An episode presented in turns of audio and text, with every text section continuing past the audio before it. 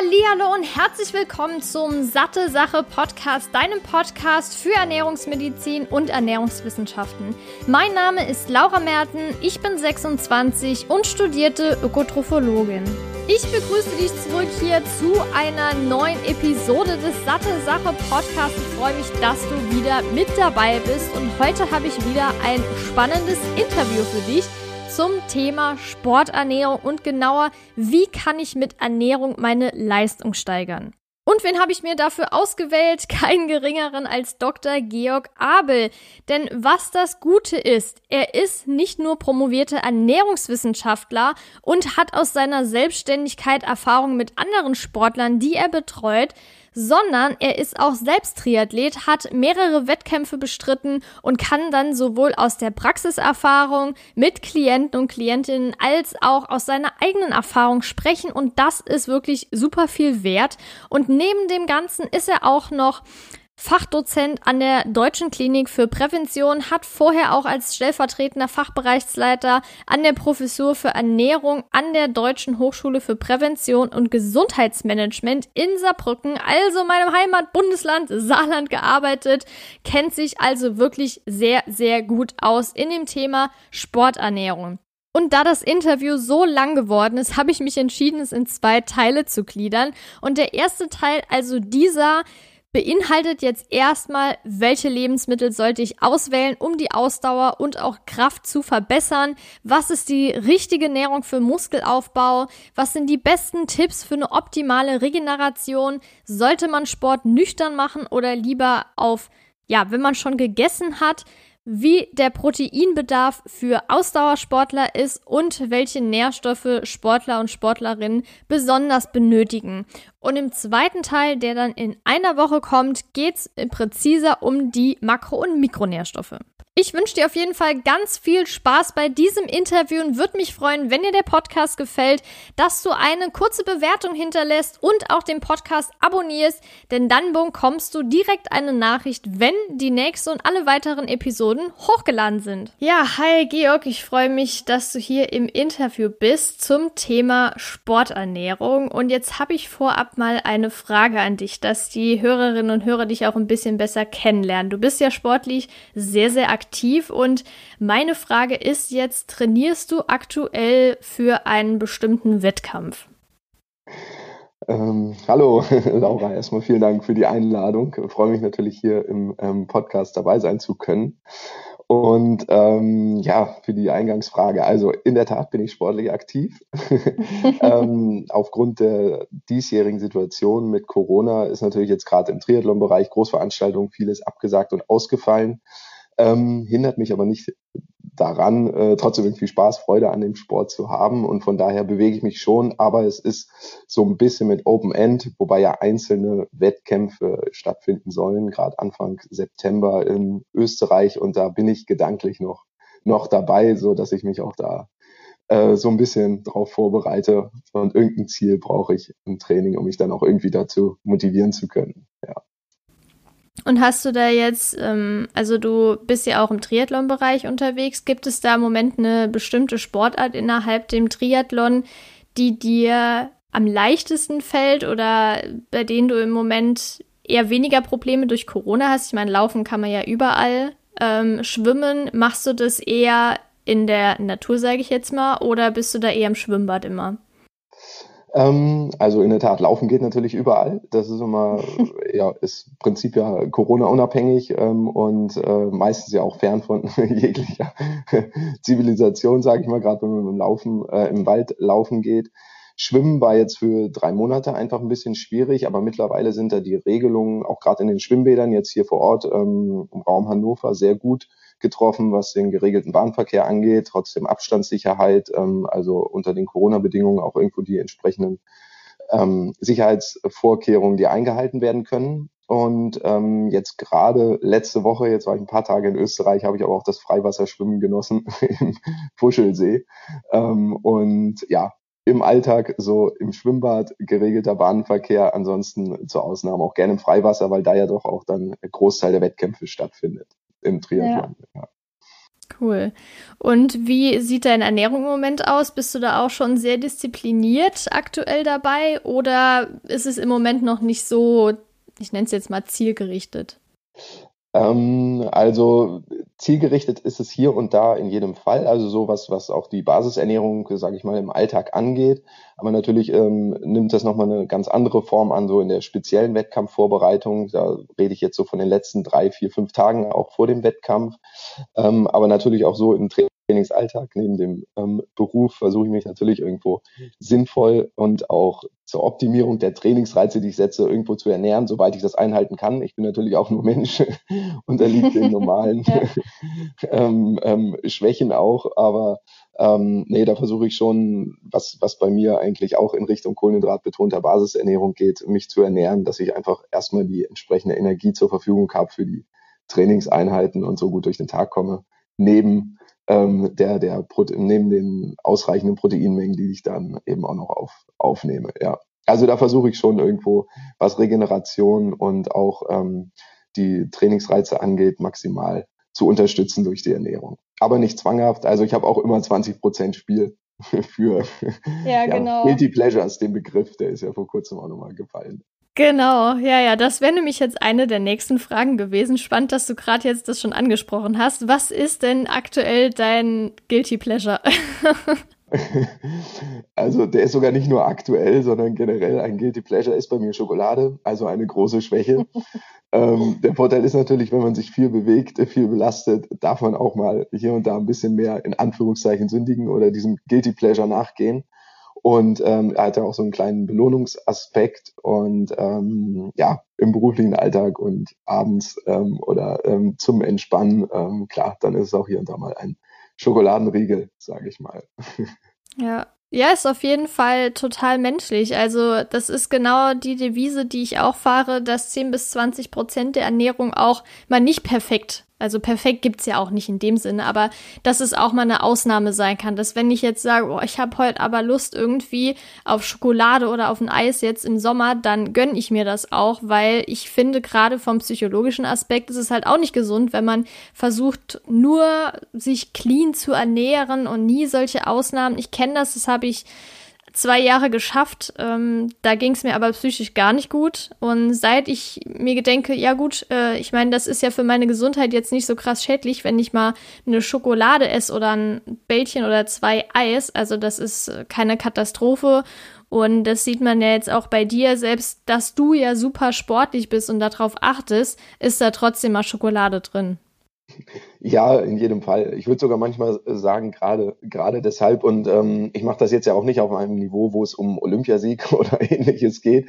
Also, dass ich mein Geld damit verdiene. Es ist ja immer noch Hobby auch, klar, ein ambitioniertes Hobby, was auch viel Zeit und Raum einnimmt. Und äh, gerade aus der Sicht könnte man natürlich jetzt auch sagen, da macht es noch mehr Sinn, auf, aus Zeitgründen die Ernährung noch mehr zu optimieren. Aber äh, ganz klar, ich, ich arbeite ja auch noch ganz ähm, normal äh, den Stress drumherum. Und ähm, ja, wie gesagt, ist nicht mein Beruf, ich verdiene mein Geld damit, ich versuche so gut zu machen, wie es geht, aber lass mir auch gerade diesen psychologischen Spielraum. Und äh, den halte ich eben daneben auch für sehr, sehr wichtig, weil ähm, wenn der Kopf irgendwo nicht mitmacht, egal ob das Sport oder Ernährung ist oder die Motivation dann nicht mehr stimmt, ähm, dann nützt auch das beste Training nachher nichts. Und nachher geht die äh, Freude verloren und es endet so ein bisschen in Zwanghaftigkeit und ähm, sehr viel Druck. Ja, sehr gut, dass du das sagst, finde ich äh, schön. Ja, jetzt hatten wir auf jeden Fall mal einen guten Einstieg. Jetzt kommen wir doch mal zu ein paar Grundlagen, die natürlich wichtig sind, um auch den Ernährungsaspekt zu verstehen, und zwar den Unterschied zwischen aeroben und anaeroben Training. Da geht's ja drum Ausdauer und Kraftsport. Das heißt, aerob ist ja eher so das Thema Ausdauersport und anaerob ist ja eher in Richtung Kraftsport. Und das ist erstmal wichtig als Grundlage zu haben. Und dann jetzt aber noch spannend zu wissen, es gibt ja diesen Nachbrenneffekt, der ist ja dann auch noch mal ein bisschen unterschiedlich von Sportart zu Sportart. Wie sieht es denn da aus? Was ist denn da der Unterschied? Ist bei Ausdauersport eher der Nachbrenneffekt gegeben oder eher beim Kraftsport? Ähm, okay, also äh, da würde ich nochmal so einen Schritt weiter zurückgehen. also Begrifflichkeiten, klar, wenn wir jetzt über aerob, anaerob sprechen. Ähm, die Sportarten sind ja schon ähm, soweit, soweit genannt, Kraftsport, Ausdauersport, aber Ähm, erstmal geht es ja darum, wie wird die Energie erzeugt, die wir benötigen. Also eigentlich geht es ja immer um das ATP, zentrale Energiesubstrat, ähm, was wir im Körper haben für die sportliche Belastung. Und das können wir eben mit Sauerstoff oder ohne Sauerstoff ähm, produzieren. Ähm, wenn wir das jetzt eben mit Sauerstoff produzieren, also aerob, ähm, ja, werden dazu Kohlenhydrate genutzt oder auch die Fette, die verstoffwechselt werden können in der Atmungskette, ähm, Mitochondrien, also daher unter Sauerstoffverbrauch. Oder aber eben anaerob, ähm, ohne Sauerstoffzufuhr bei hochintensiven Belastungen, ähm, ähm, also intrazellulär dann zum Teil das Laktat gebildet wird oder auch durch Kreatinphosphat oder ATP, was wir dann eben primär bei kurzen ähm, intensiven Belastungsformen haben, zum Beispiel beim Krafttraining, Maximalkrafttraining oder beim Sprint. Ähm, und ähm, jetzt ist natürlich ähm, die Frage, wenn es, ähm, jetzt war die Frage ja Richtung Nachbrenneffekt ähm, auf der einen Seite. Ähm, und ähm, je intensiver wir uns belasten oder beim Nachbrenneffekt äh, geht es ja irgendwo darum, dass wir einen erhöhten Energieverbrauch haben, auch nach dem Sport.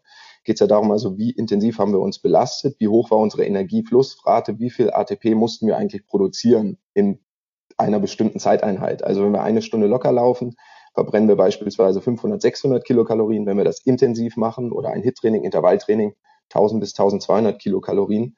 Dementsprechend höher wäre dieser Nachbrenneffekt. Wenn man das jetzt nochmal so unterscheiden wollen würde zwischen den Sportarten, ähm, Kraftsport oder Ausdauersport, ähm, würde ich das auch so unterschreiben, wenn wir sagen, wir machen einen lockeren Ausdauer, ähm, äh, Ausdauereinheit für eine halbe Stunde oder ein Krafttraining, dass der Nachbrenneffekt nach dem Krafttraining er erhöht ist. Anders sieht es natürlich aus, wenn wir jetzt ein intensives Intervalltraining oder ein HIT-Training machen würden, auch im Ausdauerbereich mit kurzen Sprints beispielsweise oder auf der Bahn so 30 Sekunden Intervallen, eine Minute Intervallen, haben wir auch eine hohe Belastungsintensität, eine hohe Energieflussrate, einen hohen Energieverbrauch und dementsprechend natürlich auch einen hohen Nachbrenneffekt. Also im Wesentlichen ähm, wird es dadurch die ähm, Belastungsintensität gesteuert, wie hoch dieser Nachbrenneffekt ähm, ist. Und ähm, von daher lässt es sich, ähm, je, je, je mehr Muskelgruppen ich auch benutze ähm, in einem Training, also zum Beispiel beim Laufen ähm, oder beim Rudern oder auch beim Schwimmen, gerade wenn wir dann noch im Wasser sind mit kühleren Temperaturen, haben wir natürlich einen sehr hohen ähm, Energieverbrauch insgesamt. Der kann ja bis zu 20 Kilokalorien pro Kilogramm Körpergewicht und Stunde gehen, ähm, wenn wir uns da intensiv belasten. Äh, wenn wir das dann eine Stunde machen, haben wir natürlich einen entsprechend hohen Nachbrenneffekt. Ja. Okay, das war schon mal gut jetzt zu unterscheiden. Und jetzt würde mich mal interessieren, und das war auch eine Frage, die bei Instagram gestellt wurde, ab wie viel Sport pro Woche sollte man denn von einer in Anführungszeichen normalen Ernährung auf eine Sportlerernährung upgraden? Ja, ja. Ähm, das ist immer so ganz schwierig, nach, also konkrete Zahlen da anzu, ähm, anzugeben, aber ich würde ganz gerne das so kurz ähm, aufrollen.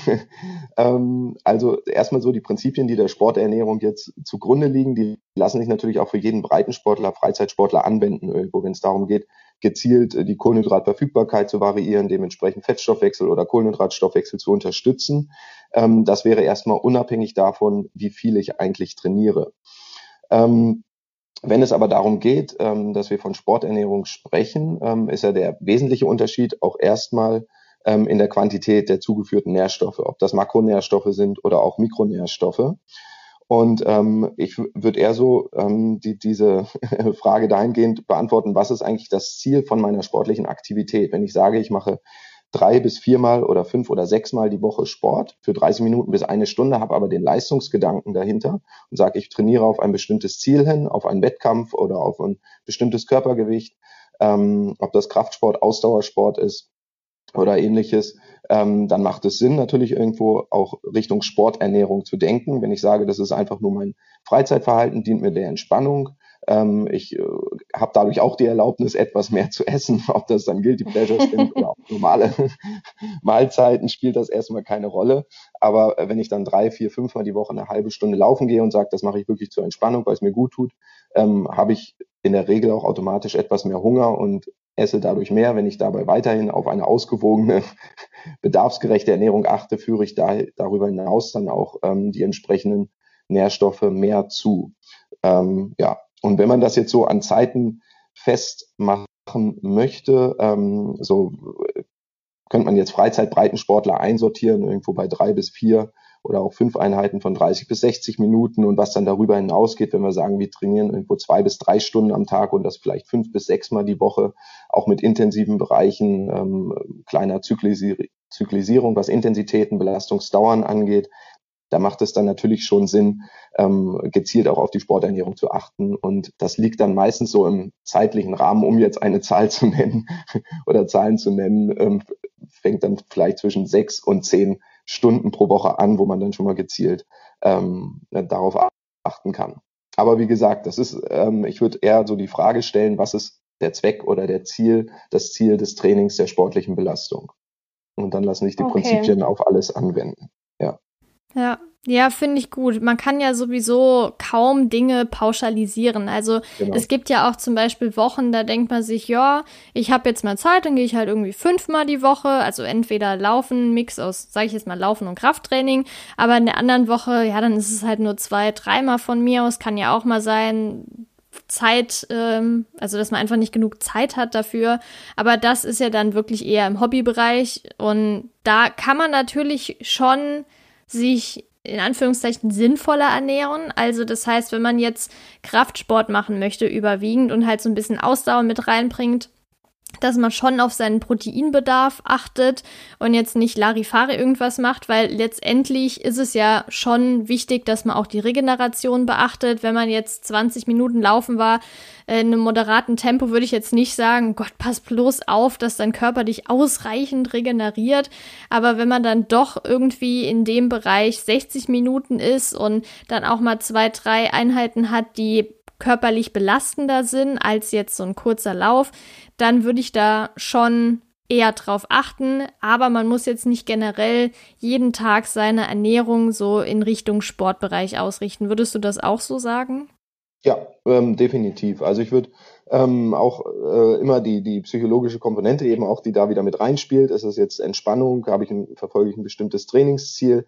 Ähm, ich würde mich dadurch äh, jetzt auch erstmal als der Freude am Sport an sich auch nicht dann gleich äh, dogmatisch deiner Sporternährung ähm, unterwerfen, sondern auch so ein bisschen auf das gesunde Körpergefühl einfach hören, was mir dann gut tut, was ich brauche. Und das kann ja auch hier sein, dass es sehr variabel ist. Also dann haben wir jetzt im Sommer bei 35, 36 Grad ist der Bedarf natürlich auch wieder entsprechend höher. Dann sind wir vielleicht mal ein bisschen zügiger gelaufen, weil wir mit dem Vereinskollegen unterwegs waren, dann brauchen wir vielleicht auch ein bisschen mehr, aber das reguliert der Körper ähm, zunächst mal ja auch durch das gesunde, ich sag mal, das, durch das gesunde Appetit und Durstverhalten nachher auch relativ gut selbst, so dass man, dass ich da auch nicht direkt ähm, äh, ansetzen würde. Hier brauchen wir jetzt ganz gezielt eine Sporternährung. Aber natürlich kann man auch sagen, ähm, wenn es mein Ziel ist, fitter zu werden, vielleicht möchte ich irgendwo meinen Fettstoffwechsel trainieren oder ein bisschen ähm, ähm, an Körpergewicht verlieren, äh, dass ich sage, okay, ich ähm, äh, gehe am Morgen vielleicht mal 20, 30 Minuten eventuell auch ähm, nüchtern laufen und reduziere ein bisschen die Kohlenhydrate hier und da, dass man natürlich das, die grundlegenden Prinzipien der Sporternährung anwendet. Aber generell würde ich das auch erstmal so unterschreiben, wie, wie du eben auch gesagt hast, für den äh, breiten Freizeitsportler, ähm, das einfach natürlich regulieren zu lassen. Ja. Okay, und bei der Regular Regulation, ja, Regulation ist es ja auch gerade im Sommer wichtig, dass man den Schweißverlust beachtet. Es gibt ja Menschen, die schwitzen mehr als anderen. Es gibt ja diese Salty Sweater, die halt sehr viele Salze ausschütten über den Schweiß. Muss man da denn sehr darauf achten, dass man zum Beispiel, wenn man jetzt eine Stunde laufen war und viel geschwitzt hat, man kann das ja jetzt nicht unbedingt in Milliliter oder so fassen, aber dass man da dann so eine Elektrolytlösung zu sich nimmt oder ist das eher, dass das sich über die Ernährung schon irgendwie wieder reguliert? Ähm, also auch hier, äh, man kann es natürlich, wenn, wenn man das genau wissen möchte, und das wird natürlich im Leistungssport auch irgendwo gemacht, wie hoch ist eigentlich meine Schweißrate mit vorher-nachher wiegen. Ähm, und äh, mittlerweile gibt es ja auch dann Tests, dass sogar der Natriumgehalt in dem Schweiß bestimmt werden kann, ähm, was auch eine sehr individuelle Komponente gibt. Du hast es eben auch schon angesprochen, die Salty Sweater, das sieht man ja auch häufig dann an den weißen Rändern, an den T-Shirts, genau. wenn die im Sommer gelaufen sind, da wird vermutlich dann auch viel Natrium ausgeschüttet ähm, ließe sich alles testen. Ähm, pauschal eine Elektrolytlösung ähm, äh, ich würde auch hier an der Stelle erstmal versuchen, das über die Lebensmittel mitzudecken. Und das kann ja auch im ersten Fall jetzt zur Regeneration. Natürlich der erste Punkt in der Regeneration ist nach einer Stunde Sport bei 35 Grad oder auch sonst beim Sport irgendwo die Flüssigkeit, den Flüssigkeitshaushalt wieder herzustellen. Und wenn man das dann zum Beispiel auch mit einer verdünnten Saftschorle macht oder mit einer Fruchtschorle, ähm, haben wir da äh, zum, zumindest auch schon mal wieder einen Anteil der Kohlenhydrate. Ähm, von daher ähm, kann man das auch erstmal ganz gut über normale, Lös äh, normale Lebensmittel ähm, auch äh, wieder decken jetzt bei den, beim Freizeitbreitensportler. Wenn es jetzt um den Leistungssportler geht, nach dem Training ist vor dem Training. Das heißt, er muss schnell regenerieren, muss wieder fit werden. Da kann man das natürlich dann noch etwas spezifischer abstimmen. Und ähm, gerade jetzt, was so den Punkt Regeneration angeht, ähm, hat auch der ähm, Jürgen Drup so zwei schöne Rs ähm, entwickelt ähm, für dreimal R, Rehydrate für Rehydrieren, ähm, Refuel für ähm, also Wiederauffüllen der Kohlenhydratspeicher, das heißt Zufuhr der Kohlenhydrate und Rebuild dann für die Anpassungsmechanismen in der Muskulatur an die Trainingsreize. Das heißt also, wir haben auf der einen Seite die Flüssigkeit, die wir zuführen, zum Beispiel pro, pro Stunde Sport ein Liter Wasser. Dann nehmen wir unsere Kohlenhydrate, 30 bis 60 Gramm im Anschluss mit auf zum Auffüllen der Energiespeicher und dann führen wir noch 20 bis 30 Gramm Protein zu ähm, für die muskulären Adaptionsprozesse an die, an die Trainingsreize. Und da könnten wir jetzt auch noch mit einem Gramm Salz beispielsweise arbeiten, um auch die ähm, Schweißverluste, was das Natrium angeht, wieder aufzufüllen. Und da hätte man eigentlich ein ganz simples Regenerations- oder sogar auch ein Getränk, was man während des, während des Sports schon zuführen kann. Und sollte man dann darauf achten, dass das Wasser mineralstoffreich ist? Man kann das ja kaufen oder bei den Stadtwerken von mir aus nachfragen, aber die meisten Leitungswässer sind ja jetzt nicht so abgestimmt auf irgendwelche bestimmten Mineralstoffgehalte. Ist es eigentlich egal oder sollte man da schon darauf achten, dass das Wasser dann sinnvoll zusammengesetzt ist? Mm, also im Idealfall, klar nimmt man sehr mineralstoffhaltiges Wasser. Ähm, da gibt's ja auch, ähm, ich meine, Gerolsteiner, ohne jetzt Werbung machen zu wollen, hat ja. eine, eine Seite.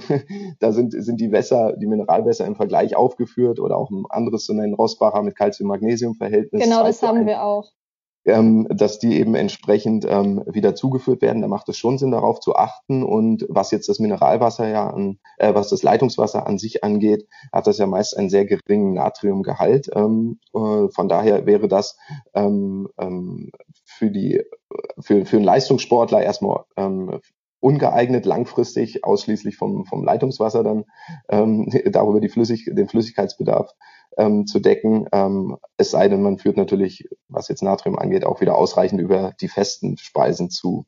Aber ähm, da wäre meine Empfehlung auch immer irgendwo die, die ähm, äh, entsprechenden höherwertigen ähm, Mineralwässer darauf zurückzugreifen. Und eine Vergleichsseite, so, da kann man, Gerold Steiner hatte das mal auf der Seite ganz gut aufgeführt, wo die Mineralwässer im Vergleich mit dem Mineralstoffgehalten ähm, aufgeführt sind. Ja ohne jetzt an der Stelle Werbung für Einwasser machen zu wollen.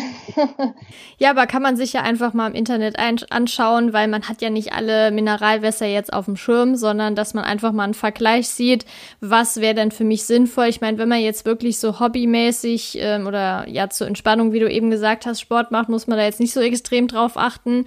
Aber wir kaufen das Sprudelwasser auch gerne, weil es erstens mal gut schmeckt und zweitens mal, weil es jetzt auch nicht verkehrt ist, so ein gutes Verhältnis von Magnesium zu Calcium zu haben. Genau, das sind ja auch wieder, wenn wir gerade beim Thema Elektrolyte sind, auch mögliche kritische Nährstoffe, die ähm, äh, was beim, beim Sport oder bei erhöhter körperlicher Belastung eben, ähm, wo, wo leicht ein Mangel entstehen kann, Calcium, Magnesium. Ähm, und von daher, wenn man da schon mal auf Wasser zurückgreift, ähm, die einen ähm, etwas höheren Gehalt haben als das normale Leitungswasser, äh, kann das in jedem Fall von Vorteil sein. Ja. Ja, sehr gut. Ich würde jetzt auch gerade gern mal kurz beim Ausdauersport bleiben mit der Frage, ob es denn bestimmte Lebensmittel gibt, die die natürliche Leistungsfähigkeit beim Ausdauersport verbessern. Ja, ähm, natürliche Lebensmittel. Ähm, also erstmal so, die Leistungsfähigkeit wird ja irgendwo erstmal ähm, darüber bestimmt, dass man möglichst erstmal gesund bleibt, dass man kontinuierlich trainieren kann.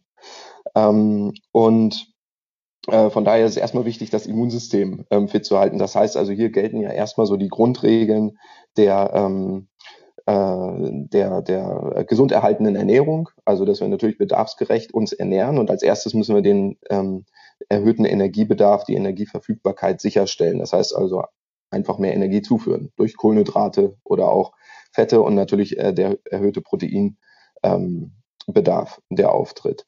Ähm, ansonsten kann man natürlich gezielt mit Lebensmitteln ähm, die Leistung unterstützen oder gezielte Trainingsreize Reize unterstützen. Zum Beispiel kann es sein, wenn wir gerade im Ausdauersport, du hast es jetzt angesprochen, ist ja ein wesentlicher Anteil das Fettstoffwechseltraining. Das heißt, der Körper soll lernen, hier mit ähm, Fetten zu arbeiten, die als Energiequelle heranzuziehen, weil wir da quasi unbegrenzte Speicherkapazität bei unserem Körper haben. Ähm, und so können wir sagen, wenn wir ähm, ein, äh, zwei, drei Stunden nach der letzten Mahlzeit einen lockeren Dauerlauf machen, vielleicht noch vor ein, äh, eine Tasse Espresso oder zwei trinken, etwas Koffein zu führen, dass wir durch das Koffein eben zusätzlich noch den Fettstoffwechsel mit unterstützen können. Ähm, ansonsten ähm, Kohlenhydrat, eine kohlenhydratbetonte Ernährungsweise, einfach weil die Kohlenhydrate immer noch der Energielieferant Nummer eins sind, was Effizienz angeht. Natürlich unsere Speicherkapazität begrenzt ist. Wenn wir viel trainieren, schaffen wir es kaum, unsere Kohlenhydratspeicher komplett aufzuladen. Das heißt, wir sind immer mit teilentleerten Kohlenhydratspeichern unterwegs. Also darauf zu achten. Ähm, zur Regeneration wäre noch ein Punkt ähm, die Omega-3-Fettsäuren. Auch hier ähm, zur Adaption an die Trainingsreize, aber auch was Regener Regenerationsprozesse angeht und ähm, auch Entzündungshemmung oder überschießende Entzündung, Anpassung an Trainingsreize, dass wir ja immer Mikroverletzungen haben in der Muskulatur, ähm, die eben äh, entsprechend wieder äh, repariert werden können. Und dann gibt es natürlich noch so einzelne Nährstoffe, wenn wir jetzt, also in den letzten 10, 12 Jahren war es dann auch sehr so, so ein Hype unter den Ausdauersportlern, irgendwann mit rote Betesaft anzufangen, aufgrund des hohen Nitratgehalts, der eben die ähm, Durchblutung verbessern soll, ob regenerativ oder auch vor einem Wettkampf zur Leistungssteigerung aufgrund des hohen Nitratgehaltes.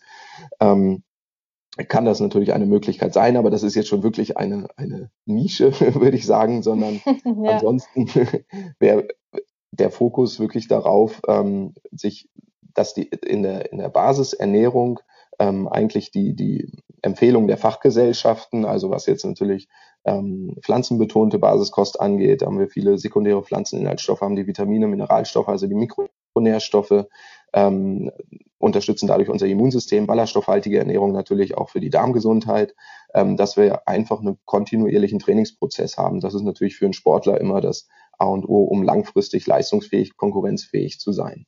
Und genauso auch für den Freizeitbreitensportler. Ich glaube, jeder, der schon mal zehn Tage vielleicht Antibiotika nehmen musste oder 14 Tage irgendwo flach lag mit der Grippe, merkt, wie schwer der Einstieg wieder ist ins Training. Ja, auf jeden Fall.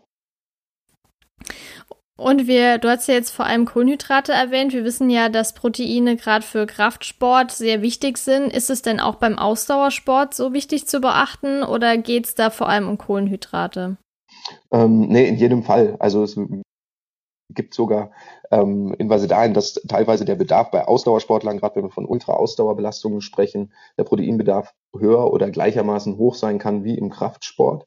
Ähm, okay. Also auch hier regenerative Prozesse, ähm, alles, was natürlich an Proteinstrukturen geht, wenn wir uns lange ähm, belasten. Ähm, als erstes gehen die Kohlenhydratreserven zu Ende, Fettstoffwechsel läuft sowieso und irgendwann geht es eben an Proteinstrukturen, ob das die Muskulatur ist, ob das das Immunsystem ist, was beeinträchtigt wird. Von daher haben wir auch hier einen Bedarf von ähm, 1,6 und bis 2 Gramm pro Kilogramm Körpergewicht und Tag, was man ohne Probleme beim, beim leistungsorientierten Sportler auch ähm, zuführen kann und sollte.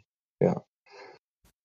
Und wie sieht es bei Hobbysportlern aus? Da sind ja 1,6 bis 2 Gramm schon relativ hoch. Es wird einen jetzt nicht umbringen, aber es gibt ja Fachgesellschaften, die sagen 0,8, weiß ja jetzt wahrscheinlich fast jeder, wen ich meine.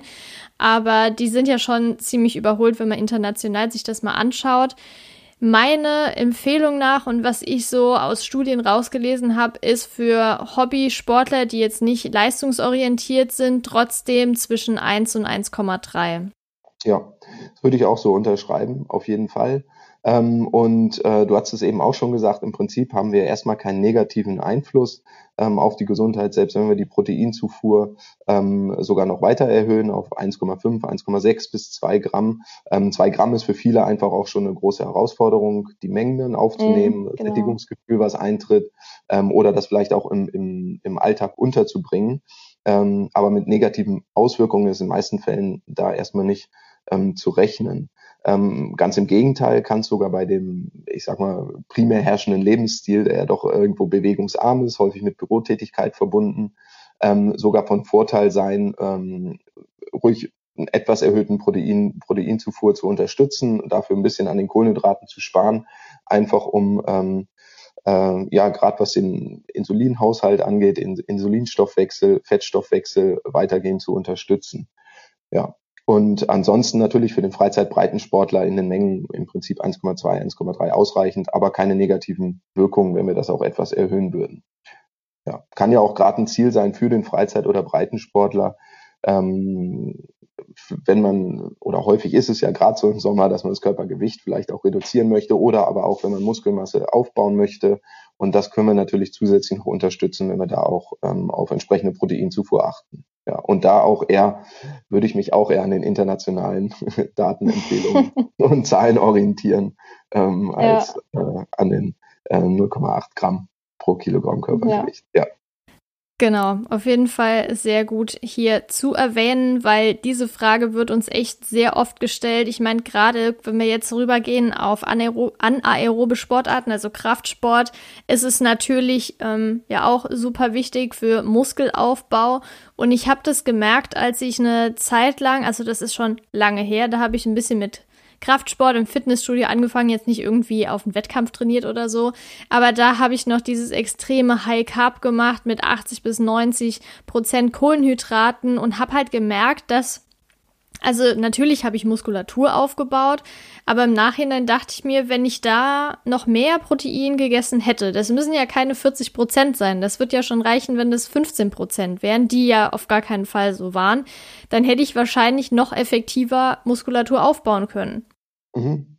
Ist, ist, ist möglich in jedem Fall. Also 80, 90 Prozent ist natürlich jetzt auch wirklich eine, also der Energiezufuhr über Kohlenhydrate ist natürlich wirklich ähm, extrem high carb. ähm, funktioniert natürlich auch. Du wirst auch immer genug Energie gehabt haben für das Training. Ähm, ja. nehme ich an. ähm, aber natürlich ist, wenn wir, wenn wir ähm, irgendwo die, die Proteinzufuhr nochmal be bewusst ähm, wählen und ähm, da würde ich sogar auch dahin gehen, ähm, also jetzt unabhängig von der Sportart, Sportart ob jetzt äh, Kraftsport, wenn wir da vom anaeroben Stoffwechsel ausgehen oder auch vom Ausdauersport, äh, wenn wir intensiv trainieren, was dann ja auch teilweise anaerob ist oder auch äh, ja gerade zum großen Teil auch abhängig von der Distanzlänge ja auch im anaeroben Bereich sich ähm, abspielt, dass wir, ähm, dass man eher den Körper darauf trainiert, metabolisch flexibel zu sein. Also ich mag diese Vorstellung mhm. oder auch den Begriff der metabolischen Flexibilität, dass man sagt, ähm, im, im Prinzip soll der Körper ja in der Lage sein, einmal mit Fetten ähm, arbeiten zu können, die als Energiesubstrat zu nutzen, auf der anderen Seite aber auch mit Kohlenhydraten. Und das lässt sich eigentlich ganz gut steuern, wenn wir sagen, wir haben beispielsweise eine Trainingseinheit. Du hast ja jetzt auch gesagt, du hast einen Mix gemacht aus Ausdauer und auch ähm, Kraftsport dann mit. Nee, damals geführt. war nur Kraftsport. Nur Kraftsport, okay. Ähm, aber dass wir gerade, wenn wir, wenn wir im Kraftsport sind, wo wir ähm, natürlich dann eher ja, anaerob oder auch hochintensiv dann ähm, uns bewegen, dass wir da natürlich die Kohlenhydratversorgung sicherstellen. Das heißt, wir sorgen dafür eine Stunde vor dem Training, da weiß ich irgendwo die letzte Mahlzeit vorher, zwei bis drei Stunden vorher, habe ich Kohlenhydrate zugeführt, dass meine Leberglykogenspeicher zumindest erstmal gefüllt sind, ein Teil auch schon wieder in der Muskulatur ist. Und wenn ich dann noch ein, etwas Hunger habe oder mich noch nicht ganz aufgeladen fühle, in der letzten Stunde vor dem Training auch ruhig noch mal ein bisschen Kohlenhydrate zuführe und im Anschluss dann an das Training aber auch gleich darauf achte, Kohlenhydrate und Proteine zuzuführen aber drumherum losgelöst von der Trainingseinheit eben eher ähm, mich kohlenhydratärmer zu ernähren. Und ähm, jetzt unabhängig auch von den, von den ähm, Prozentangaben, die du jetzt gemacht hattest, mit 80, 90 Prozent, würde ich sogar eher dahin gehen, ähm, dass man vielleicht sagt, wir, man, man schaut so ein bisschen auf das, auf die Zufuhrmenge pro Kilogramm Körpergewicht. Ähm, auch da gibt's ja die, die internationalen ähm, Empfehlungen oder wenn man jetzt so an den Position Papern orientiert, die jetzt dann im Kraftsportbereich beispielsweise zwischen vier und sieben Gramm pro Kilogramm Körpergewicht und Tag liegen, was die Kohlenhydratmenge ähm, angeht. Ja. ja. Und darüber kann man dann natürlich irgendwo bisschen ähm, spielen oder die, die Menge auch anpassen, wenn man jetzt sagt, man switcht dann von dem Kraftsport ähm, in der Woche oder hat am nächsten Tag oder die nächsten drei Tage vielleicht auch mehr ähm, Ausdauerbelastung, längere Belastung, äh, erhöhen wir diese Kohlenhydratmenge vielleicht auf sieben bis neun oder sogar zehn Gramm pro Kilogramm Körpergewicht und Tag. Ähm, das ist dann natürlich schon wieder ein sehr gezielter Ansatz, der man, den man im Leistungssport natürlich ähm, ähm, ja auch verfolgt und es auch Sinn macht, das dann zu verfolgen. Ähm, aber auch der Breitensportler, wie gesagt, Freizeitsportler kann ja davon oder von solchen ähm, äh, ja, Herangehensweisen profitieren dann. Ja. Ja, und gibt es bestimmte Lebensmittelkombinationen, die jetzt besonders Sinn machen? Weil du hast ja eben schon pflanzenbetonte Ernährung erwähnt. Das ist natürlich wichtig, auch die biologische Wertigkeit von Proteinen, also Aminosäuren zu beachten. Und natürlich auch, dass manche pflanzliche, ich nenne es jetzt, ich gehe jetzt mal von Hülsenfrüchten gerade aus, dass natürlich äh, die nicht alle Aminosäuren abdecken im Vergleich jetzt zu tierischen Produkten beispielsweise da sollte man ja schon drauf achten, dass man jetzt nicht nur Kidneybohnen isst, sondern auch mal irgendwie Linsen mit einbringen, Vollkorngetreide, was es nicht alles noch gibt, Quinoa. Ähm, gibt es da oder hast du bestimmte Lebensmittelkombinationen, die du für sinnvoll erachtest? Ähm, ist die Frage jetzt bezogen auf rein vegetarisch-vegane Quellen oder insgesamt auf Lebensmittelkombinationen? Ähm, Begriff biologische Wertigkeit jetzt, äh, natürlich in dem Zusammenhang würde ich ähm, immer sagen, gibt es ja den, den Klassiker, wenn wir irgendwo Kartoffeln mit Ei kombinieren, dass wir mhm. ähm, ein sehr günstiges Aminosäureprofil haben.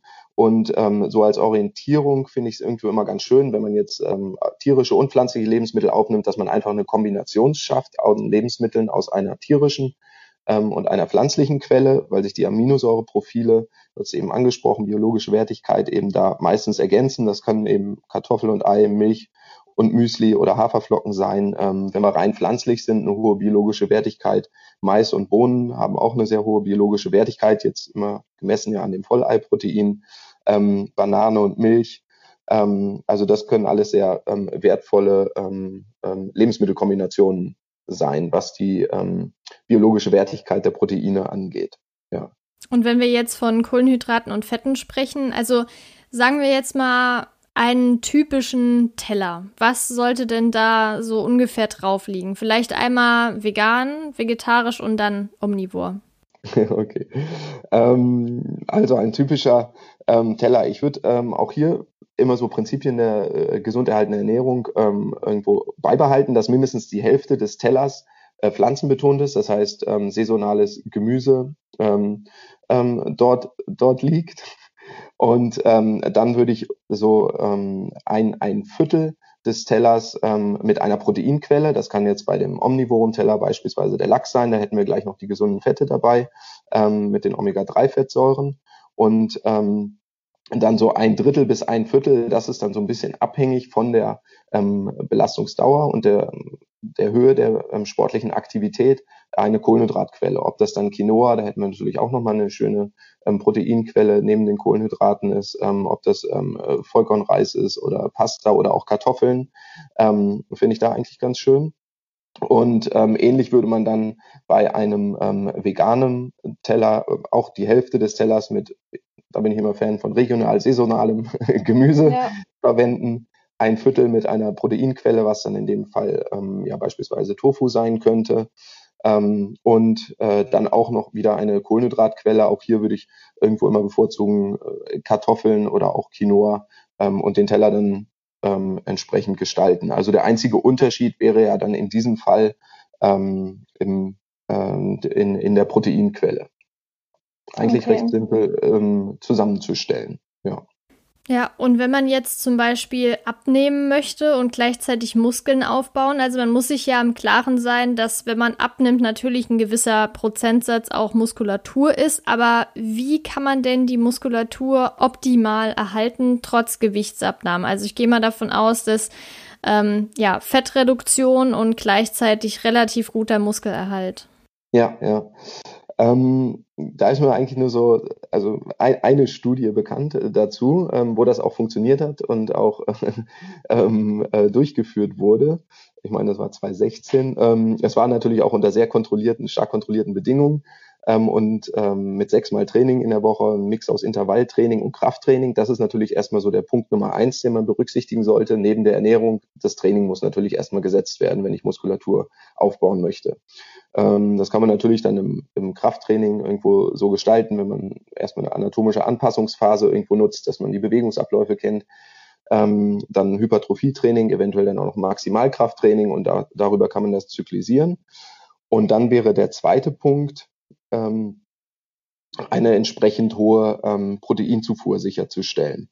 Und ähm, dabei war es jetzt in dieser Untersuchung so, dass ähm, bei einem Energiedefizit von 40 Prozent ähm, und einer Zufuhr von 1,2 Gramm ähm, Protein pro Kilogramm Körpergewicht bereits die Muskulatur erhalten ähm, werden konnte. Und wenn man die Proteinzufuhr verdoppelt hat auf zweieinhalb Gramm pro Kilogramm Körpergewicht, äh, konnte sogar ähm, ähm, Muskelmasse mit aufgebaut werden bei gleichzeitigem Fettabbau. Also mhm. letztendlich ist das nur ein Hinweis, waren jetzt natürlich sehr kontrollierte Bedingungen, aber lässt sich daraus schließen irgendwo, wir müssen natürlich eine sehr proteinbetonte Ernährungsweise ähm, durchführen und ähm, gleichzeitig entsprechende Trainingsreize setzen. Also da ruhig die Proteinzufuhr auf zwei bis zweieinhalb Gramm pro Kilogramm Körpergewicht anheben, ähm, entsprechend trainieren und die Energiereduktion 40 Prozent ist natürlich jetzt schon sehr drastisch, ja. wenn ich das jetzt in der Studie sehe, ähm, sondern auch so in diesem Bereich von äh, ja 300 bis maximal 500 Kilokalorien ähm, pro Tag ansetzen. Genau, würde ich auch so sagen. Und wenn wir jetzt das äh, krasse Gegenteil von Übergewicht oder Gewichtsreduktion haben, und zwar äh, sehr starkes Untergewicht bis hin zur Anorexie, also Magersucht, da war nämlich eine Frage, ob man, wenn man denn ins Normalgewicht, also nicht wenn, sondern ähm, wenn also doch wenn. also man möchte quasi aus, einer stark, aus einem starken Untergewicht zum Normalgewicht und kann man denn da Muskulatur gezielt aufbauen oder würdest du sagen, das ist jetzt erstmal zweitrangig? Ähm, nee, man kann natürlich erstmal ist es natürlich irgendwo, irgendwo zweitrangig, aber ähm, auch da sind mir Beispiele bekannt. Das ist äh, aus der Anorexie raus. Natürlich geht es dann irgendwo ins Normalgewicht und dann kann man natürlich auch durch entsprechendes Training und entsprechende Nahrungszufuhr, also im Gegensatz zur Gewichtsreduktion, eben auch entsprechend die Energiezufuhr 300 bis 500 Kilokalorien in eine positive Energiebilanz ähm, zu gehen und darüber hinaus dann eben oder darüber dann eben auch Muskulatur wieder mit aufbauen. Ähm, hier wäre natürlich als erstes auch entscheidend, gerade ähm, um die Trainingseinheiten, ähm, wenn wir jetzt rein bei der Physiologie bleiben, um die Trainingseinheiten drumherum, die Energieverfügbarkeit sicherzustellen. Das heißt, sich vor dem Training ausreichend mit Kohlenhydraten und Energie zu versorgen, hinterher ähm, dafür zu sorgen, dass wir direkt im Anschluss, also in diesem Open Window quasi, am besten innerhalb der ersten 30 Minuten ähm, irgendwo ausreichend Kohlenhydrate und Proteine wieder zuführen um auch ähm, dann den Trainingsreiz maximal ähm, ja, zu nutzen für, ja, für den Anabolismusaufbau von, von Muskulatur. Ja, also man würde eigentlich im Prinzip genau äh, andersherum agieren wie bei der äh, Gewichtsreduktion. Ähm, dazu mehrere kleinere Mahlzeiten über den Tag verteilt, so dass wir ja gerade hier ähm, eben möglichst konstant oder leicht erhöhte Insulinspiegel haben, also eine anabole Stoffwechsellage, ähm, um eben den Muskelmasseaufbau, den Körpermasseaufbau an sich erstmal ins Normalgewicht oder dann natürlich auch Richtung Muskulatur wieder zu unterstützen. Ja. Aber neben der Ernährung auch hier immer das Training, was natürlich ähm, immer entscheidend ist in dem Zusammenhang. Und würdest du sagen, dass man da, also gibt es eine bestimmte Sportanzahl, also an den Tagen, die man bei starkem Untergewicht nicht überschreiten sollte? Weil ich kenne mhm manche, die halt wirklich jeden Tag trainieren und meistens Ausdauersporten. Ich glaube, das ist auf jeden Fall schon mal eine Baustelle, die man in Angriff nehmen sollte, dass man natürlich kein Übertraining hat, so dass der Körper noch Zeit zur Regeneration hat. Und wenn man sowieso das Problem hat, genug Kalorien aufzunehmen, ist das natürlich auch noch mal gefährlich. Ja, ja, in, in, in jedem Fall. Das ist natürlich jetzt auch wieder so eine, in, eine individuelle Frage, wo kommt jeder einzelne Sportler oder jede einzelne Person her. Ähm, wenn sie jetzt gewohnt ist, jeden Tag ein oder zweimal zu trainieren, ist einmal äh, Training am Tag ja mehr oder weniger unproblematisch, wenn wir jetzt aus dem Untergewicht ähm, kommen und ähm, äh, wir erstmal in eine positive Energiebilanz an sich ähm, uns irgendwo bewegen müssen, ähm, ja, dann macht es natürlich Sinn, irgendwo das Bewegungsverhalten eher zu reduzieren und ähm, dass man überhaupt in diese positive Energiebilanz kommt. Ähm, auf der anderen Seite kann es natürlich auch sein, dass durch die sportliche Aktivität selbst, auch da ähm, kenne ich Beispiele, sich das Essverhalten normalisiert hat, dass irgendwo wieder ein normales ähm, Hungersättigungsgefühl ähm, mit aufgetreten ist und er äh, sich die, das Ernährungsverhalten in Richtung eines äh, einer Normalität verschoben hat. Und ähm, dadurch dann um das Training drumherum, ob das vorher, nachher war, Hunger entsprechend da war, auch gegessen wurde ähm, und dann ähm, ja mit entsprechender Nährstoffzufuhr beispielsweise dann auch die 20 bis 40 Gramm Protein alle drei bis fünf Stunden zuzuführen, vorm Schlafengehen nochmal eine Portion Protein, auch entsprechend Muskulatur und Körpermasse wieder aufgebaut wurde. Ja, also gesund zugenommen wurde wenn das, wenn ich die Frage jetzt an der Stelle richtig verstanden habe. Genau, ja, auf jeden Fall. Und jetzt hattest du ja gerade eben schon gesagt, dass man möglichst in der, in den ersten 30 Minuten nach dem Training was essen sollte, Kohlenhydrate, Proteine. Was würde denn passieren, wenn man erstmal nichts essen würde? Also erst vielleicht so nach ein, zwei Stunden, weil ich kenne das von mir. Ähm, ich mache auch aktuell Intervallfasten, das heißt, ich esse die erste Mahlzeit meistens zwischen 12 und 13 Uhr. Ich versuche natürlich, das dann so zu timen, dass ich danach erst Sport mache oder davor, dass ich dann quasi um 12, 13 Uhr was esse, aber manchmal ist es ja auch so, dass ich dann um 10 Uhr trainieren gehe und gegebenenfalls entweder nichts esse oder wenn ich dann halt unfassbar viel Hunger habe, trinke ich vielleicht kurz einen Proteinshake oder esse dann doch schon mal was. Ja, ja. Ja, das ist ja auch schon mal, äh, klingt ja auch alles sehr gesund. Also was das Gefühl angeht, wenn du sagst, du, du reagierst dann ja auch drauf, wenn du großen Hunger hast, dass du mit einem Proteinshake reagierst, was natürlich erstmal dafür sorgt, dass du äh, die muskuläre Adaption unterstützt, eben durch die Ernährung, durch die Proteinzufuhr. Das Problem ist, wenn man sich halt zu lange ähm, im nüchternen Zustand bewegt, ähm, und äh, dazu dann vielleicht noch intensiv trainiert, ähm, dass wir natürlich das, die Ausschüttung des, ähm, von Cortisol haben, des, des Stresshormons. Und wenn man jetzt Cortisol so als den direkten Gegenspieler vom Insulin betrachtet, also Cortisol geht natürlich an unsere Fettreserven, geht an unsere Kohlenhydratspeicher, ähm, geht aber auch an unsere Muskulatur, ähm, besteht natürlich die Gefahr, also Muskulatur oder andere Proteinstrukturen wie auch ähm, Immunsubstanzen, ähm, dass wir ähm, bei nach einem intensiven Training ähm, ein erhöhtes Infektrisiko haben, erhöhtes Verletzungsrisiko und natürlich etwas verminderte Regenerationsprozesse, ähm, die frühzeitig eingeleitet werden. Das wird ja einfach etwas weiter nach hinten hinaus ähm, gezogen. Von daher ähm, alles auch immer so im Rahmen, äh, wie weit ist der einzelne Sportler an sich.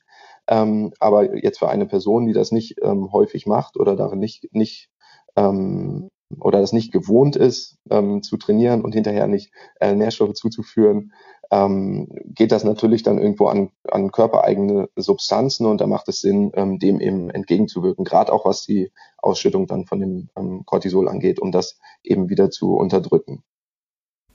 Okay, und wie sieht das mit Trainieren auf nüchternen Magen aus?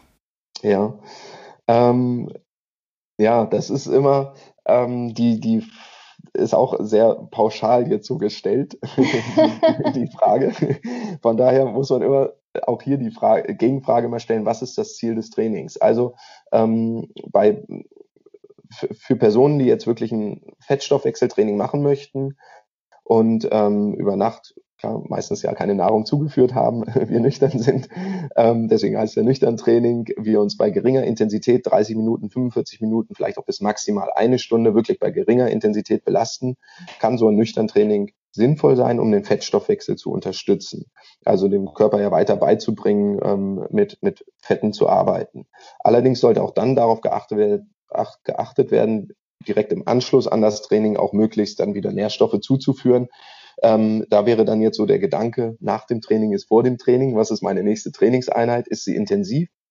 Dann fülle ich auch wirklich schnell Kohlenhydrate nach, ähm, 30 bis 60 Gramm ähm, und natürlich auch entsprechend Protein, 20 bis 40 Gramm, vielleicht auch noch ein paar Omega-3-Fettsäuren. Ähm, wenn das schnell gehen soll, auch äh, gern in einer Form von einem Shake. Ähm, Und äh, wenn ich aber weiß, okay, ich habe meine nächste Einheit, ist es in ein, zwei Tagen oder auch äh, wieder bei geringerer Intensität, ähm, würde ich auch was zuführen, allerdings da auch dann eher den Schwerpunkt Richtung Proteinen und gesunden Fetten legen.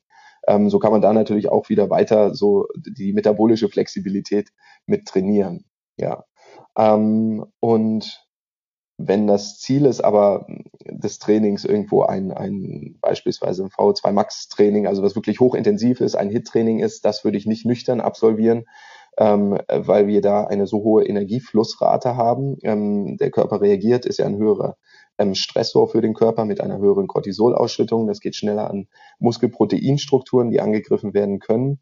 Ähm, und dementsprechend äh, dazu noch die koordin koordinativen Fähigkeiten, vielleicht auch die Belastungsintensitäten, die gar nicht erreicht werden können, ähm, wenn wir ähm, so ein Training versuchen, nüchtern zu absolvieren. Verletzungsrisiko steigt. Ähm, von daher intensives Training nüchtern nein, lockeres Ausdauertraining 30 bis 45 Minuten, wenn es das Laufen ist, ähm, äh, kann das ruhig ein bis zweimal die Woche sinnvoll integriert werden, wenn man darauf achtet, ähm, sich hinterher eben äh, regenerativ zu ernähren. Okay, jetzt war eine spezifische Frage, ob denn ein Nüchternlauf bei Frauen Sinn macht, beziehungsweise die Frage war im Prinzip, sollten Frauen einen Nüchternlauf besser nicht machen und wenn ja, warum genau? Also ich gehe davon aus, dass sie das schon mal irgendwo gelesen hat.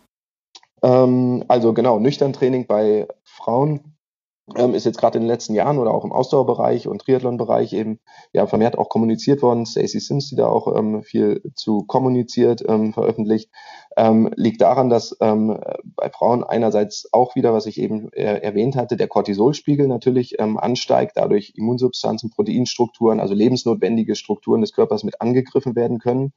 Und gleichzeitig scheint es auch so zu sein, dass die so Hunger- und Sättigungsfaktoren oder Hormone, jetzt wenn wir vom Grelin sprechen, ähm, tendenziell einen höheren Anstieg zeigen bei Frauen als bei Männern nach dem Nüchtern-Training und dadurch eben Frauen auch ähm, eher dazu verleitet werden, dann im Anschluss vielleicht Fressattacken zu bekommen oder wieder äh, entgegengesetzt ja zu viel Nahrung äh, zum späteren Zeitpunkt aufnehmen, was natürlich dann dem Trainingseffekt irgendwo entgegenwirkt ähm, ähm, und äh, möglichen das Ziel einer Gewichtsreduktion vielleicht auch wieder entgegenwirkt oder sich ungünstig damit auf den, auf den Stoffwechsel auswirkt.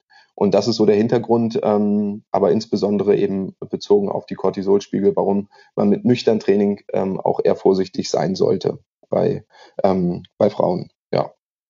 Okay, also es ist auf jeden Fall ein Thema, was ich gar nicht so auf dem Schirm hatte, dass es da auch Unterschiede gibt zwischen Männern und Frauen, aber so wie du das sagst, macht es auf jeden Fall auch Sinn. Ähm, du hattest ja gerade eben kurz das Thema Koffein angesprochen und da gab es jetzt noch eine Frage, beziehungsweise die Aussage, dass die Person, ich glaube, wahrscheinlich war es eine Frau, weil uns folgen mehr Frauen als Männer, äh, dass sie morgens gerne joggen geht und sie einen empfindlichen Magen hat. Was soll sie denn am besten essen oder ist es sinnvoll, einen Kaffee zu trinken oder eher nicht? Ja, da genau, da sind wir ja wieder beim Koffein. Also auch hier, wenn das Ziel Fettstoffwechsel ist, unter der Berücksichtigung ähm, ähm, der Cortisolspiegel natürlich auch wieder hier, ähm, 30 Minuten, dreiviertel Stunde mehr nicht. Ähm, in, bei geringer Intensität kann ein Kaffee fördernd sein, was jetzt den Fettstoffwechsel angeht. Allerdings würde ich Kaffee jetzt bei empfindlichem Magen ja aufgrund der Kaffeesäuren auch nicht unbedingt empfehlen. Ähm, also individuell muss man natürlich hier irgendwo schauen, vertrage ich es, vertrage ich es nicht. Ich merke, ich muss irgendwo aufstoßen, mir ist unwohl, ähm, es geht mir nicht gut, wenn ich den Kaffee trinke, würde ich ihn äh, natürlich an der Stelle weglassen. Ähm, wenn man dazu dann nicht äh, oder das Nüchtern-Training an sich ähm, schwer fällt, würde ich hier ähm, auf leicht verdauliche Kohlenhydrate ähm, setzen. Das kann Weißbrot sein, Toast mit etwas Honig oder Marmelade. Ähm, äh, vielleicht auch nur die Hälfte davon, dass man irgendwo ein bisschen was im Magen hat, was aber leicht verdaulich ist, was also ähm, irgendwo Energie gibt ähm, aber gleichzeitig den Magen und den Magen-Darm-Trakt nicht zu stark belastet durch Ballaststoffe ähm, zum Beispiel. Von daher so leicht verdauliche Kohlenhydrate zuführen, Weißbrot oder eingeweichte Haferflocken werden zum Teil auch gut ähm, vertragen, ähm, dass man eine Menge von 30 bis 60 Gramm Kohlenhydraten darüber zuführt. Ja. Okay, und kann man irgendwie sagen, dass man bestimmte Stunden, also dass man Also, dass man so und so viele Stunden quasi vor dem Training am besten isst, weil ich kenne das ja, ich meine, wenn man jetzt eine große Portion gegessen hat und danach joggen geht, dann äh, ist das halt sehr, sehr schlecht. Ja. Oder generell äh, Sport macht, selbst wenn es jetzt nur ein lockerer Lauf ist. Ich merke das selbst, wenn ich jetzt gegessen habe und fahre jetzt mit dem Fahrrad irgendwo hin, da fahre ich jetzt kein Rennrad oder so, aber selbst dann stößt es mir manchmal auf. Gibt es da denn ein bestimmtes Zeitfenster, das man einhalten sollte, möglichst? Also auch hier, wenn es Fettstoffwechsel lockerer, ähm, lockeres Training ist, zwei bis drei Stunden vorher ist so ein ganz guter Rahmen, ähm, dass man, dass da die letzte größere Mahlzeit abgeschlossen sein sollte. Man kann sich dann ja für den Fall, dass man irgendwo Energiemangel ähm, hat oder sich schwach fühlt, einen Riegel, Müsli-Riegel, Banane, ähnliches auch mitnehmen für unterwegs, wenn es jetzt um das Training geht. Ähm, und die Mahlzeit sollte natürlich zwei bis drei Stunden vorher nicht zu fettreich sein, wenn man jetzt seinen Schnitzel mit Pommes hat. Und dann ist es natürlich abhängig davon, um welchen Sport geht es. Also äh, beim, beim Radfahren ähm, lässt sich eigentlich ganz gut noch äh, relativ zeitnah vorher was essen. Beim Laufen aufgrund der Erschütterungen natürlich und äh, Arbeiten gegen die Schwerkraft. beim beim ja. Laufen fällt es schwerer, wenn der, wenn der Magen voll ist. Beim Radfahren fährt man das nach ein, anderthalb, zwei Stunden auch irgendwo so, kann man das auch ganz gemütlich wieder rausfahren. Aber ich würde so als Richtwert Größenordnung zwei bis drei Stunden sagen. Da ähm, normalisiert sich dann auch wieder so der Blutzuckerspiegel, die Kohlenhydrate werden eingelagert in der, in der, ähm, in der Leber, so dass der Blutzuckerspiegel da ausgehend auch wieder ähm, normalisiert aufrechterhalten werden kann. Und ähm, ja, in dem, in dem Zeitraum aber so individuell ist auch wieder eine sehr individuelle Geschichte, ähm, wie viel man da verträgt. Und im Zweifel ähm, oder Angst vor Energiedefiziten äh, während des Sports würde ich dann auch in der letzten Stunde vorher sonst ruhig nochmal auf flüssige ähm, Nahrung zurückgreifen. Ähm, äh, zum Beispiel auf Maltodextrin, dann ganz einfach in Flüssigkeit gelöst oder eine kleine Fruchtsaftschorle. Ja. Und da fällt mir jetzt gerade das Thema Gel ein. Es gibt ja diese ganzen Energiegels, die man ja im Sport des Öfteren mal verwendet. Ich gehe davon aus, da geht es ja darum, dass man schnell Kalorien aufnimmt. Und das ist ja meistens Zucker. Macht sowas Sinn oder würdest du da eher sagen, lieber eine Banane essen? ja, also auch hier im, All im Alltag würde ich, äh, zum einen schmecken die auf Dauer gar nicht so lecker. es ist natürlich praktisch. Man kann sie geschickt einsetzen und ich würde sagen, es macht dann Sinn, wenn man gezielt ähm, auf einen ähm, Wettkampf hin trainiert und beispielsweise dort in diesem Wettkampf, äh, ob das jetzt ein Triathlon, Triathlon, Marathon, also lang Ultra-Ausdauer-Wettbewerb ist, ähm, dort die entsprechende Verpflegung gereicht wird, dass man das vorher trainiert. Zum einen die Aufnahme, was aber auch ähm, das Handling angeht der, ähm, der Gelpackung, ähm, wie der Transport funktioniert ähm, und natürlich auch den Magen-Darm-Trakt daran zu gewöhnen, überhaupt diese Kohlenhydratmengen unter sportlicher Belastung aufzunehmen. Vor dem Hintergrund macht es Sinn, ähm, spielt eigentlich dann eine Rolle, wenn wir Wettkämpfe haben, die zwei Stunden bis vier Stunden oder auch darüber hinausgehen, wenn wir dann an den Langstrecken-Triathlon denken. Ansonsten würde ich es für den, für den Freizeitbreitensportler im, im, im Alltag eher auch auf ähm, natürlicher ähm, Basis lassen. Banane natürlich, da haben wir auch irgendwo die Ballaststoffe, äh, Stoff vielleicht auch, aber ähm, es lässt sich sonst gut als einfacher Snack auch ähm, unterwegs mit dabei haben. Auch ein einfacher Müsli-Riegel kann das, ähm, kann das sein. Oder auch zum Beispiel ein Laugenbrötchen oder ein weißes Brötchen, was man ja auch bequem und einfach mitnehmen kann. Oder auch Trockenobst. Trockenfrüchte ähm, sind da eigentlich jetzt für eine Grundlageneinheit ähm, zur Energieversorgung ganz gut. Genau, ich kenne das von meinem Papa, der fährt auch Marathons, also Fahrradmarathons, äh, immer mal wieder und gerade damals noch ein bisschen öfter im Urlaub, gerade in den Alpen und so. Und der war da auch teilweise 16 Stunden unterwegs. Und da gibt's ja immer diese Verpflegungsstationen, wo man halt auch wirklich diese ganzen kohlenhydratreichen Zwischensnacks findet, wie jetzt klar Banane, manchmal gibt's ein Gel, auch Müsli-Riegel und so. Und ich glaube, das ist ja jetzt für die meisten irrelevant, weil es halt wirklich eine krasse äh, Einheit ist. Aber auf jeden Fall gut zu wissen, dass äh, man zwei, drei Stunden vorher was isst. Und wenn man jetzt wirklich mal eine Dreiviertelstunde, Stunde laufen geht, dann wird man wohl nicht verhungern, wenn man ansonsten generell achtet, dass der Energiehaushalt gedeckt ist. Aber wenn man jetzt wirklich in Richtung Wettkampf geht, sollte man dann natürlich auch was dabei haben, weil zittrig werden zwischendurch ist ja jetzt auch nicht gerade so gut. Und äh, da möchte ich auch gerade noch mal auf eine spezielle Frage kommen, weil du ja auch für Wettkämpfe schon trainiert hast.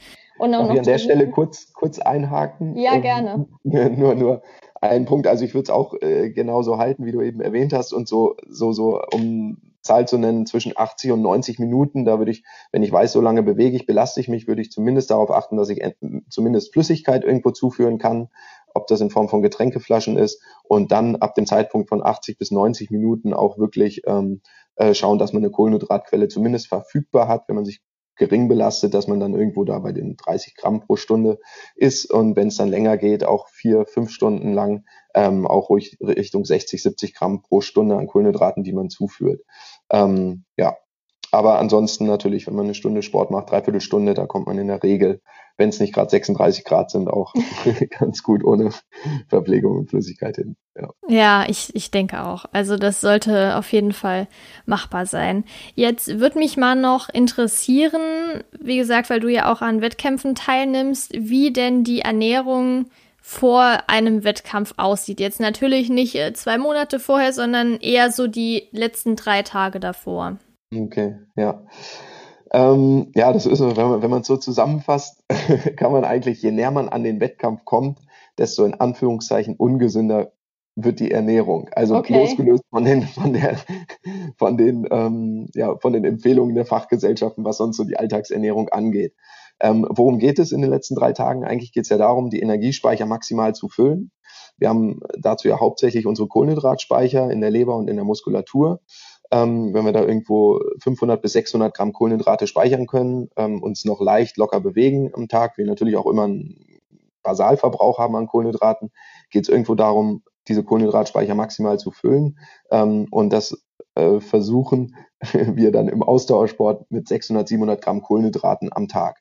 Dazu wollen wir natürlich an dem Wettkampftag nicht ähm, äh, unnötig unseren Magen-Darm-Trakt belasten. Das heißt also, Ballaststoffe, schwerverdauliches, sehr fettreiche Lebensmittel werden eher ähm, gemieden. Das heißt also, wenn wir dann an äh, verfügbare oder mögliche Kohlenhydratquellen denken, ähm, geht das natürlich irgendwo Richtung ähm, ja, äh, Weißbrot, Pasta, Kartoffeln. Ähm, also schnell verfügbare Kohlenhydrate, die dann in großen Mengen zugeführt werden. Zum Teil dann auch sogar in, in Form von flüssiger Form, also Fruchtsaftschorlen, also alles, was man jetzt in Form jetzt von einem äh, von einer Gewichtsreduktion oder Diätprogramm ermeiden würde, wird dann bewusst eben äh, äh, gezielt zugeführt. Es geht nicht darum, sich zu überfressen, aber es geht einfach darum, ähm, schnell verfügbare, einfache Kohlenhydrate, äh, nicht einfache, aber schnell verfügbare Kohlenhydrate ähm, ähm, zuzuführen und die Glykogenspeicher maximal zu füllen. Dazu ähm, äh, irgendwo den, den Flüssigkeitshaushalt aufrecht zu erhalten. Und ähm, ja, eigentlich sind das die schönsten Tage immer vor den Langzeit-Outdoor-Wettkämpfen. okay. Man muss sich nicht mehr viel bewegen und darf essen. und meistens das, was ganz, ganz gut schmeckt, zumindest wenn man so ein Guilty Pleasure für, ähm, für Süßigkeiten hat. Ja. Okay, ja, das klingt doch auf jeden Fall schon mal sehr positiv. Also natürlich wusste ich auch, dass man natürlich so die ganzen Energie, also einen Energie- und Wasserhaushalt auffüllen muss, weil man ja an dem Tag generell äh, sich nicht mehr so äh, stark belastet. Also wie du gesagt hast, Magen-Darm-Trakt nicht mehr so stark belastet. Ähm, aber das ist dann so locker, nenne ich es jetzt einfach mal, ist, dass man sich da auch äh, einiges gönnen kann, ist natürlich jetzt auch vielleicht für manche, die abschreckend dachten, oh Gott, das ist voll stressig, vielleicht auch mal einfach testen. Ja. Ähm, und wie sieht es bei dir aus nach so einem Wettkampf? Also sowohl am gleichen Tag als auch den Tag danach? Musst du da stärker darauf achten? Wahrscheinlich schon, oder? Also ähm, erstmal ähm, gönnen in den Tagen vorher ja, aber natürlich jetzt nicht äh, sinnvoll, äh, sinnlos irgendwo Schokolade, Pizza und sowas alles. Ja, ähm, ja, klar. Sondern wirklich die äh, schon so äh, geht ja schon noch um die um die Leistungsfähigkeit und dann eben ja leicht verdauliche, aber durchaus komplexe Kohlenhydrate zuzuführen. Im Anschluss, ähm, ja, in der Regel geht ja nach so einem Wettkampf fällt ja sehr viel Anspannung mit einem ab. Zum einen natürlich, was den, den äh, die eigene Zielsetzung vielleicht angeht ähm, oder auch das Empfinden, die ganze Anspannung, ähm, wenn es ein großer Wettkampf ist, der vielleicht nur einmal, von dem man vielleicht nur einen oder maximal zwei im Jahr hat ähm, die lange Vorbereitungszeit zu Ende, wo es natürlich auch mit Einschränkungen verbunden ist, ähm, tut es von der Psyche her gut, natürlich sich jetzt irgendwo auch in Anführungszeichen ähm, mal etwas zu gönnen, aber ich versuche schon drauf zu achten, also direkt im Anschluss natürlich auch erstmal irgendwo wieder an, an eine Proteinquelle und Kohlenhydratquelle zu kommen, um auch hier äh, wenn man da acht, neun Stunden ähm, oder ähnliches oder vier, fünf, je nach Distanz ja unterwegs ist, ähm, äh, dass man ähm, zumindest erstmal wieder die Cortisolspiegel nach unten bringt und schnell regeneriert und vor allen Dingen auch einen Schutz für das Immunsystem ähm, äh, sicherstellt, dass, äh, dass man eben nicht danach zwei Wochen krank liegt. Ähm, was die Tage danach angeht, ähm, da halte ich es eigentlich wirklich auch so mit den Anführungszeichen Guilty Pleasure, dass er dieses Verhältnis von 80 zu 20 vielleicht auf 50-50 verschiebt, einfach okay. ähm, weil, man, weil man es sich dann so ähm, ähm, äh, irgendwo auch gönnt und ähm, äh, es sich in, auch so gut gehen lässt und einfach mal äh, jetzt nach Appetit, also ich sag mal nach Appetit oder wonach mir ist dann auch ist. Und häufig ist mir danach dann nach was Salzigem, ob das dann mal äh, eine Pizza ist oder vielleicht auch mal ein Burger. ähm, das äh, das äh, gibt's dann schon.